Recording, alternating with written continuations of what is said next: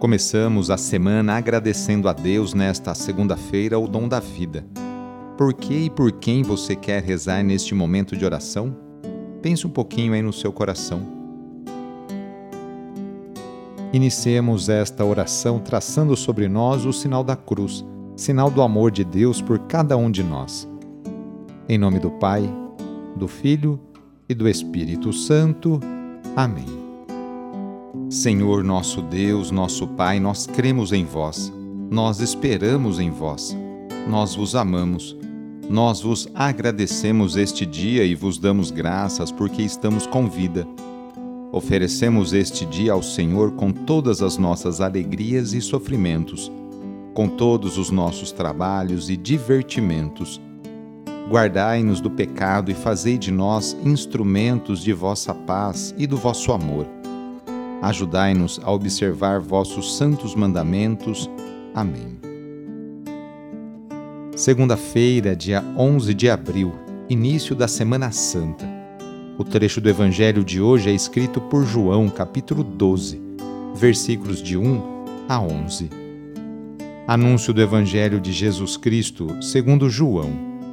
Seis dias antes da Páscoa, Jesus foi a Betânia, onde morava Lázaro que ele havia ressuscitado dos mortos. Ali ofereceram a Jesus um jantar. Marta servia e Lázaro era um dos que estavam à mesa com ele. Maria, tomando quase meio litro de perfume de nardo puro e muito caro, ungiu os pés de Jesus e enxugou-os com seus cabelos. A casa inteira ficou cheia do perfume e do bálsamo. Então falou Judas Iscariotes um dos seus discípulos, aquele que o havia de entregar. Por que não se vendeu este perfume por trezentas moedas de prata para as dar aos pobres? Judas falou assim não porque se preocupasse com os pobres, mas porque era ladrão.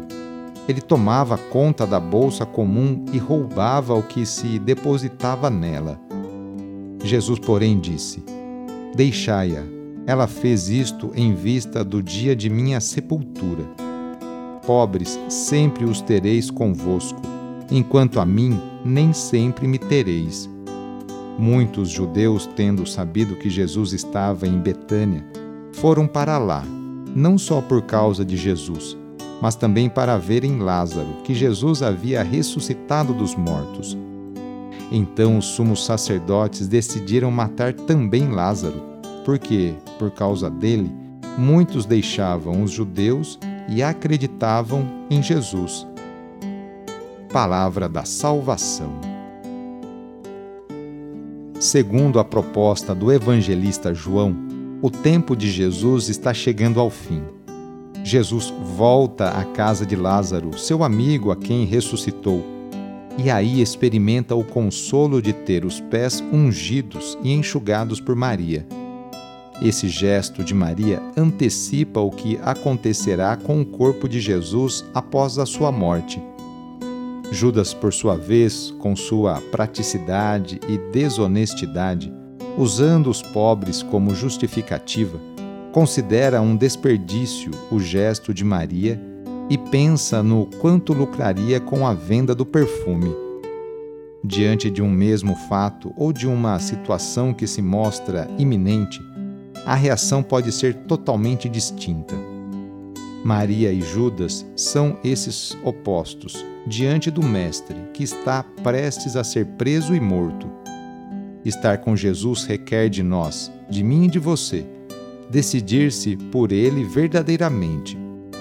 Contudo, nem sempre isso acontece, e Judas é um exemplo gritante. Qual é a nossa escolha verdadeira, íntima, aquela que nos compromete. Ficamos com Jesus ou não? Iniciando a semana, nos colocamos nas mãos de Deus. Colocamos também nossas alegrias, dificuldades e conquistas. Agradecemos juntos a Deus as oportunidades que Ele nos concede para praticarmos o bem e a justiça no cotidiano. Invoquemos neste dia a bênção sobre o ambiente de trabalho por intercessão de São José, esposo de Maria, e padroeiro de todos os trabalhadores, rezando: Ó Deus, nosso Pai, eis-nos aqui para iniciar uma nova semana de trabalho e exercer nossa profissão com dignidade e amor. Oferecemos nosso suor, lutas, alegrias e dores. Agradecemos pelo emprego e pelo pão de cada dia. Pedimos em especial pelas pessoas desempregadas Faze com que superem com fé e esperança essa dificuldade. Senhor Deus, inspira-nos a sermos bons profissionais e justo com todos. Dá-nos saúde para trabalhar todos os dias e proteja-nos dos acidentes. Concede-nos e aos nossos companheiros de trabalho uma jornada feliz e abençoada. Enquanto nós trabalhamos, guarda também a nossa família e a nossa casa na tua paz. Tu que és o mestre de todas as profissões, derrama a tua bênção sobre todos nós, trabalhadores, e pedimos a poderosa intercessão e proteção de Sua mãe, Maria Santíssima, e de seu pai adotivo, São José.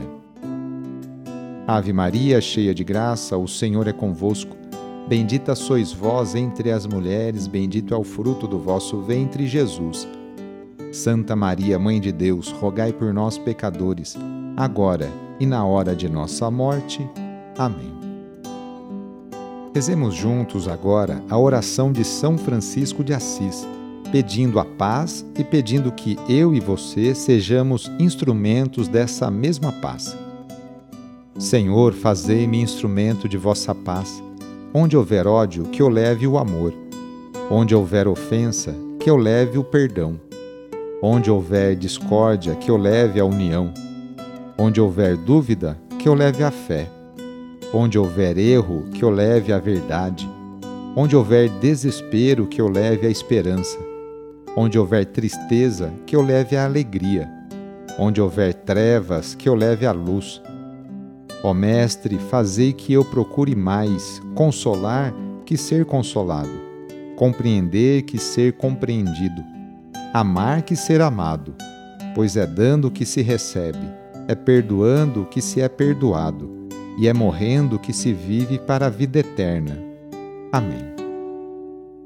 A nossa proteção está no nome do Senhor, que fez o céu e a terra.